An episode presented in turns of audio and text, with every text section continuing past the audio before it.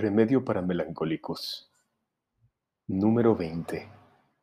La costa en el crepúsculo.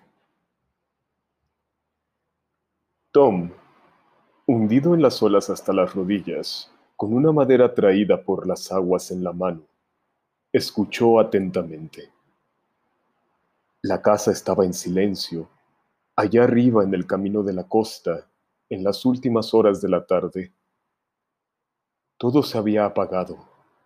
El ruido de los trastos que ella había revuelto en los armarios, el de las cerraduras que habían chasqueado en las valijas, el de los floreros que ella había tirado al suelo y el del estruendoso portazo final.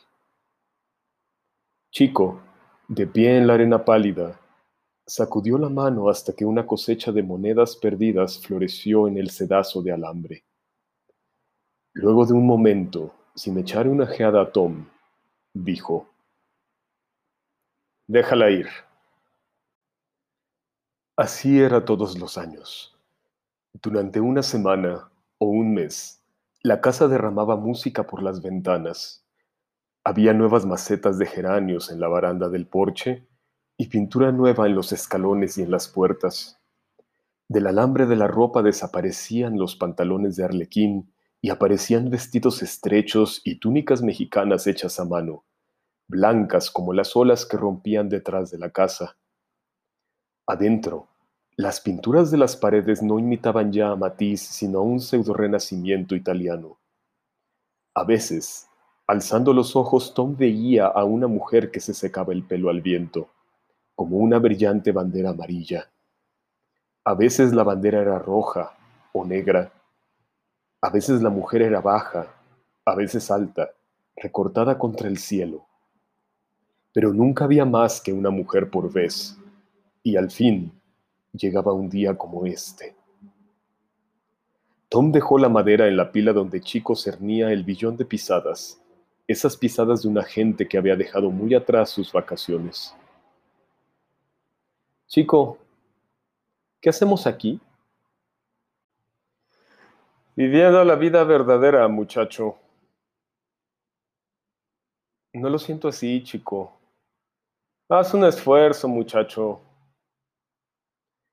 Tom vio la casa un mes atrás, con macetas que florecían en polvo, paredes con rectángulos desnudos y solo la alfombra de la arena en los pisos. Los cuartos resonaban como caracoles al viento, y toda la noche, todas las noches, cada uno acostado en su cuarto.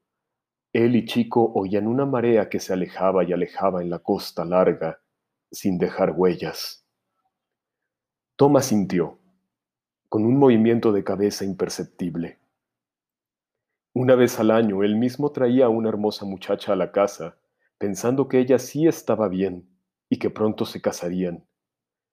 Pero estas mujeres siempre se escabullían silenciosamente antes del alba sintiendo que las habían confundido con alguna otra, sintiéndose incapaces de desempeñar su papel. Las amigas de Chico se iban como aspiradoras de polvo, con tironeos, rugidos, embestidas terribles, volviendo del revés todas las redes, despojando a todas las ostras de sus perlas, arrebatando sus propios bolsos como perritas falderas que Chico había mimado mientras les abría las bocas para contarles los dientes. Ya van cuatro mujeres este año. Muy bien, árbitro. Chico sonrió con una mueca. Muéstreme el camino de las duchas. Chico. Tom se mordió el labio inferior y luego continuó. He estado pensando, ¿por qué no nos separamos? Chico se quedó mirándolo a Tom, sin contestar. Quiero decir, explicó Tom rápidamente, que quizá tuviéramos más suerte solos. Bueno, maldita sea, dijo Chico, lentamente, sosteniendo el colador entre sus grandes puños ante él. Oye, muchacho, ¿olvidas la realidad? Tú y yo estaremos aquí cuando llegue el año 2000. Un par de viejos y tontos pajarracos que se secan los huesos al sol. Ya nada nos puede pasar, nunca, Tom. Es demasiado tarde. Métetelo en la cabeza y cierra la boca. Tom tragó saliva y miró serenamente al otro hombre. He estado pensando en irme, en irme la próxima semana. Cállate, cállate y a trabajar. Chico hizo caer la arena en una airada llovizna que le dio una cosecha de 43 centavos. Se quedó mirando ciegamente las monedas que brillaban en los alambres como un juego de pinball en llamas. Tom no se movió, reteniendo el aliento. Parecía que los dos hombres estuviesen esperando algo. Y algo llegó. ¡Eh! ¡Eh! ¡Oh! ¡Eh! Una voz llamaba, muy lejos en la costa. Los dos hombres se volvieron lentamente. Un niño corría por la costa, a doscientos metros, gritando, haciendo ademanes. Había algo en la voz del niño, y Tom sintió de pronto un escalofrío. Se cruzó de brazos, apretándolos contra el pecho y esperó. ¡Eh! El niño se detuvo, jadeando, señalando hacia atrás. Una mujer, una mujer rara en la roca del norte. Una mujer. Las palabras estallaron en la boca de Chico que empezó a reírse. Oh, no, no. ¿Qué es eso de una mujer rara? preguntó Tom. No sé, dijo el niño con los ojos muy abiertos. Vengan a ver. Terriblemente rara. ¿Ahogada, quieres decir? Quizás. Salió del agua y está tendida en la playa ahora. Tienen que verla. Rara. La voz del niño murió arrastrándose. Miró otra vez hacia el norte. Tiene una cola de pescado. Chico se rió. No antes de la cena, gracias. Por favor, gritó el niño dando saltos ahora. No es mentira. Oh, vengan rápido. Echó a correr. Notó que no lo seguían y miró hacia atrás, desalentado. Tom sintió que se le movían los labios. Esa criatura no hubiera corrido tanto para hacer solo una broma, ¿no es cierto, chico? Hay gente que ha corrido más por menos. Tom echó a caminar. Muy bien, hijo. Gracias, señor. Oh, gracias. El niño corrió. Veinte metros más allá, Tom volvió la cabeza. Detrás, Chico miraba de soslayo, se encogía de hombros, se sacudía cansadamente las manos y se ponía a caminar. Fueron hacia el norte por la playa crepuscular, dos hombres de piel curtida, arrugada como cuero de lagarto alrededor de los ojos de agua clara, opacos, y que parecían más jóvenes de lo que eran, pues con el pelo cortado al rape no se les veían las canas. Soplaba el viento y el océano subía y bajaba con prolongadas sacudidas. ¿Y qué pasaría, dijo Tom, si llegásemos a las rocas y descubriésemos que es cierto? ¿Y si el océano hubiese traído algo? Pero antes que Chico pudiese contestar, Tom ya pensaba en otra cosa, recorriendo con la mente la playa sembrada de cangrejos, almejas, algas y pedruscos. Habían hallado muchas veces las cosas que viven en el mar, y ahora los nombres volvían con la respiración de las olas.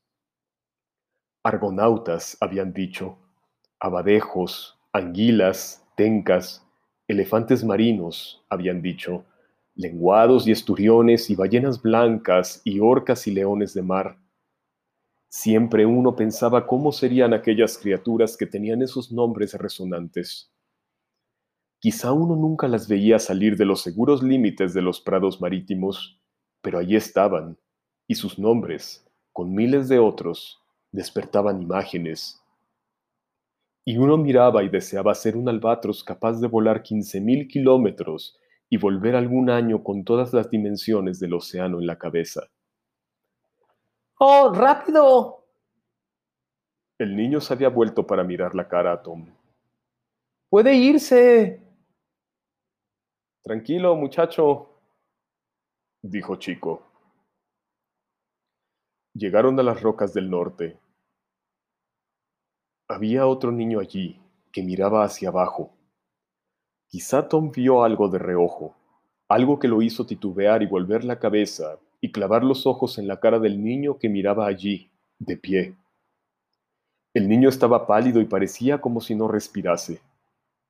De cuando en cuando se acordaba de tomar aliento y parpadeaba para ver mejor, pero cuanto más miraba aquello en la arena, más se le nublaban los ojos y menos veía y entendía.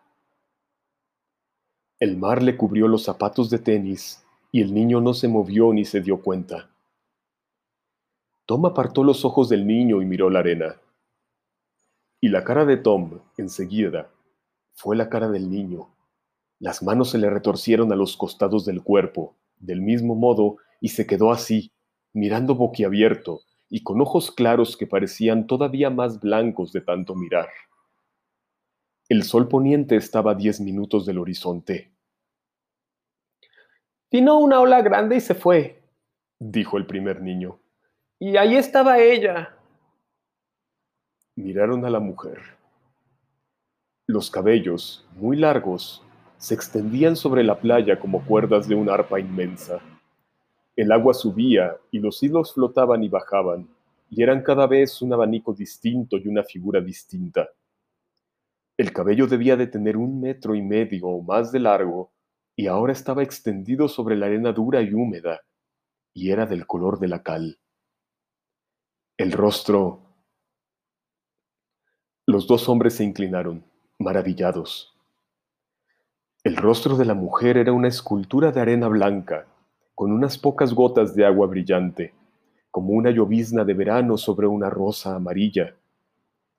Era el rostro de la luna, pálida a la luz del día e increíble en el cielo azul. Era un mármol lechoso, levemente violáceo en las sienes. Los párpados cerrados tenían un débil color de acuarela, como si los ojos miraran a través del frágil tejido y vieran a los hombres que estaban allí mirándola y mirándola. La boca era una pálida rosa marina cerrada sobre sí misma, y el cuello era delgado y blanco, y los pechos eran pequeños y blancos, cubiertos, descubiertos, cubiertos, descubiertos por el movimiento del agua, el agua que subía y se retiraba, subía y se retiraba, y las puntas de los pechos eran rosadas, y el cuerpo era de un blanco sorprendente, casi como una luz, un rayo blanco verdoso en la arena. Y cuando el agua la envolvía, la piel resplandecía como la superficie de una perla. La parte inferior del cuerpo era arriba de color blanco y luego de color azul muy pálido, y el color azul pálido se transformaba en verde pálido, y el verde pálido en verde esmeralda, y luego en el color verde del musgo, y en centellas y en oro verde que se curvaba como una fuente, un movimiento de luz y sombras que terminaba en un abanico de encaje, una forma de espuma y joyas sobre la arena. Las dos mitades de la criatura estaban unidas de tal modo que no se veía dónde la mujer perlada, la mujer blanca de agua transparente y de cielo claro, se confundía con la mitad anfibia, la corriente oceánica que había subido a la costa y se movía apuntando a su hogar verdadero. La mujer era el mar, el mar era la mujer. No había falla o costura, ni arruga ni puntada. La ilusión, si podía llamarse ilusión, era perfecta y la sangre de una parte corría y se confundía con las aguas de hielo de la otra. Yo quería ir a pedir auxilio, el primer niño hablaba como si no quisiese elevar la voz. Pero Skip dijo que estaba muerta. ¿Está muerta? Nunca estuvo viva, dijo Chico. Sí, continuó mientras todos miraban. Es algo de un estudio de cine. Goma líquida sobre un esqueleto de acero. Un muñeco. Un maniquí. Oh, no, es real. Encontraremos un rótulo en alguna parte, dijo Chico. Veamos. ¡No! gritó el primer niño. ¡Diablos! Chico tocó el cuerpo para darlo vuelta y se detuvo. Se quedó arrodillado, con una cara que cambiaba. ¿Qué pasa? preguntó Tom. Chico apartó la mano y se la miró. Estaba equivocado, dijo con una voz apagada. Tom tomó la muñeca de la mujer. Se siente un pulso. Es tu propio corazón. No sé quién, quizá... La mujer estaba allí, y la parte superior del cuerpo era perlas de luna y marea amarilla, y la parte inferior era un movimiento de antiguas monedas verdinegras que se volvía sobre sí mismo con el viento y con el agua. ¡Es un truco! gritó Chico, de pronto. No, no. Casi al mismo tiempo, Tom se echó a reír. No, es un truco. Dios mío, ¿qué siento? Nunca sentí nada parecido desde que era pequeño. Caminaron lentamente alrededor de la mujer. Una ola vino y tocó la mano blanca y los dedos se movieron suavemente. Era el ademán de alguien que llamaba a otra ola para que juntas alzaran los dedos, y luego la muñeca, y luego el brazo, y luego la cabeza y al fin el cuerpo, y se lo llevaran todo de vuelta al mar. Tom, la boca de Chico se abrió y se cerró. ¿Por qué no traes el camión? Tom no se movió. ¿Me oyes? dijo Chico. Sí, pero... ¿Pero qué? Podemos vender esto en alguna parte, no sé dónde. La universidad, el acuario de la playa de la foca o... Bueno, diablos, ¿cómo no vamos a encontrar dónde? Chico sacudió el brazo de Tom. Lleva el camión al muelle. Compra 150 kilos de hielo picado. Cuando sacas algo del agua necesitas hielo, ¿no es cierto? Nunca lo pensé. Piénsalo, muévete. No sé, chico. ¿Qué quieres decir? Ella es real, ¿no es cierto? Se volvió hacia los niños. Todos dicen que es real, ¿no? Bueno, entonces, ¿qué esperamos? Chico, dijo Tom, Mejor que vayas tú a buscar el hielo. Alguien tiene que quedarse y cuidar de que no se la lleve la marea. Chico, dijo Tom, no sé cómo explicártelo. No quiero traer ese hielo. Iré yo entonces. Oigan, muchachos, levanten aquí un muro de arena para que no entren las olas. Les daré cinco dólares a cada uno. Vamos, a prisa. El sol tocaba el horizonte ahora, y las caras de los niños eran bronces rosados, y los ojos eran como bronces que miraban a Chico. Dios mío, dijo Chico, esto es mejor que encontrar ámbar gris. Corrió hacia la cima de la duna más próxima, gritó, a trabajar, y desapareció. Tom y los dos niños se quedaron solos con la mujer solitaria de las rocas, y el sol comenzó a hundirse en el horizonte. La arena y la mujer eran oro y rosa. Solo una línea, susurró el segundo niño. Se pasó el borde de la uña por debajo de la barbilla, suavemente, señalando a la mujer con un movimiento de cabeza. Tom se inclinó otra vez y vio la débil línea a cada lado de la barbilla firme y blanca de la mujer. La línea breve y casi imperceptible donde estaban o habían estado las branquias, cerradas ahora, invisibles.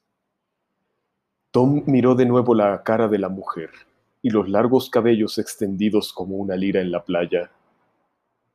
Es hermosa, dijo. Los niños asintieron sin saber por qué. Detrás de ellos, una gaviota remontó vuelo de pronto desde las dunas. Los niños se sobresaltaron y miraron. Tom sintió que temblaba. Vio que los niños temblaban también. Se oyó la bocina de un coche. Los ojos de los niños y de Tom parpadearon, asustados. Los tres miraron el camino. Una ola envolvió el cuerpo, enmarcándolo en agua clara. Tom le dijo a los niños que se apartasen con un movimiento de cabeza. La ola movió el cuerpo un centímetro y luego dos centímetros hacia el mar. La ola próxima vino y movió el cuerpo dos centímetros y seis centímetros hacia el mar. Pero, dijo el primer niño. Tom meneó la cabeza. La tercera ola alzó el cuerpo y lo llevó 50 centímetros hacia el mar. La próxima ola arrastró el cuerpo otros 30 centímetros y las tres siguientes dos metros más. El primer niño gritó y corrió detrás del cuerpo. Tom alargó la mano y tomó al niño por el brazo. El niño parecía impotente y asustado y triste. Durante un rato no hubo más olas. Tom miró a la mujer pensando, es verdadera, es real, es mía, pero está muerta o se morirá si se queda aquí. No podemos dejarla ir, dijo el primer niño. No podemos, no podemos. El otro niño se puso entre la mujer y el mar. ¿Qué haremos con ella si la guardamos? Preguntó mirando a Tom. El primer niño trató de pensar. Podemos, podemos. Cayó y sacudió la cabeza. Oh, Dios. El segundo niño se hizo a un lado y dejó abierto el camino entre la mujer y el mar. La próxima ola fue grande. Vino y se fue, y la arena quedó desierta. La blancura había desaparecido, y también los diamantes negros y las cuerdas del arpa. Tom y los niños se quedaron de pie a orillas del mar, mirando, hasta que oyeron el camión que venía entre las dunas. El sol ya se había puesto. Tom y los niños oyeron unas pisadas que bajaban por las dunas y a alguien que gritaba. Regresaron en silencio por la playa cada vez más oscura, en el camión de grandes neumáticos. Los dos niños iban en la caja del camión, sentados sobre los sacos de hielo picado. Al cabo de un rato, Chico se puso a jurar entre dientes, escupiendo por la ventanilla. 150 kilos de hielo. 150 kilos de hielo. Y estoy empapado hasta los huesos, empapado. Ni siquiera te moviste cuando yo salté y me zambullí para buscarla. Idiota, idiota. No has cambiado. Como todas las otras veces, como siempre, no hiciste nada, nada. Solo te quedaste ahí, te quedaste ahí sin hacer nada, nada, solo mirando. ¿Y tú qué hiciste, eh? ¿Qué hiciste? Dijo Tom con una voz cansada, mirando hacia adelante. Lo mismo de siempre, sin ninguna diferencia. Te hubieras visto. Dejaron a los niños en una casa de la playa. El más pequeño habló con una voz que se confundió con el ruido del viento. Dios, nadie nos creerá nunca, nunca. Los dos hombres siguieron adelante y al fin se detuvieron y bajaron del camión. Chico esperó dos o tres minutos a que se le aflojaran los puños y al fin lanzó un gruñido. Diablos, quizás sea mejor así. Tomó aliento. Acaba de ocurrírseme. Es gracioso. Pasarán 20, 30 años y en medio de la noche sonará el teléfono. Será uno de esos niños, ya hombre, que llama desde larga distancia, de un val cualquiera. En medio de la noche llamarán para hacer una pregunta. Es cierto, ¿no? Ocurrió, ¿no es así? En 1958. Nos ocurrió realmente a nosotros. Y nosotros nos sentaremos al borde de la cama en medio de la noche diciendo, seguro muchachos, seguro. Ocurrió realmente, nos ocurrió a nosotros en 1958. Y ellos dirán, gracias. Y nosotros diremos, no es nada, llamen cuando quieran. Y todos diremos buenas noches y quizá no vuelvan a llamar por un par de años. Los dos hombres se sentaron en los escalones del porche, en la oscuridad. Tom, ¿qué? Chico esperó un rato. No te irás. No era una pregunta, sino una tranquila afirmación. Tom pensó un momento, con el cigarrillo apagado entre los dedos, y comprendió que ahora ya no se iría nunca, pues supo que al día siguiente y al otro y al otro caminaría playa abajo y nadaría en el encaje verde y los fuegos blancos y las cavernas oscuras bajo las olas. El día siguiente y el otro y el otro. Sí, chico, no me iré. Los espejos de plata avanzaron en una línea ondulada a lo largo de la costa desde mil kilómetros al norte hasta mil kilómetros al sur. Los espejos no reflejaron ninguna casa, ningún árbol, ningún camino, ni siquiera un hombre. Los espejos reflejaron solo la luna serena, quebrándose enseguida en un billón de trozos de cristal que iluminaron la costa. Luego el mar se oscureció otra vez preparando otra línea de espejos para alcanzar y sorprender a los dos hombres que estaban allí sentados desde hacía mucho tiempo, sin parpadear una sola vez, esperando.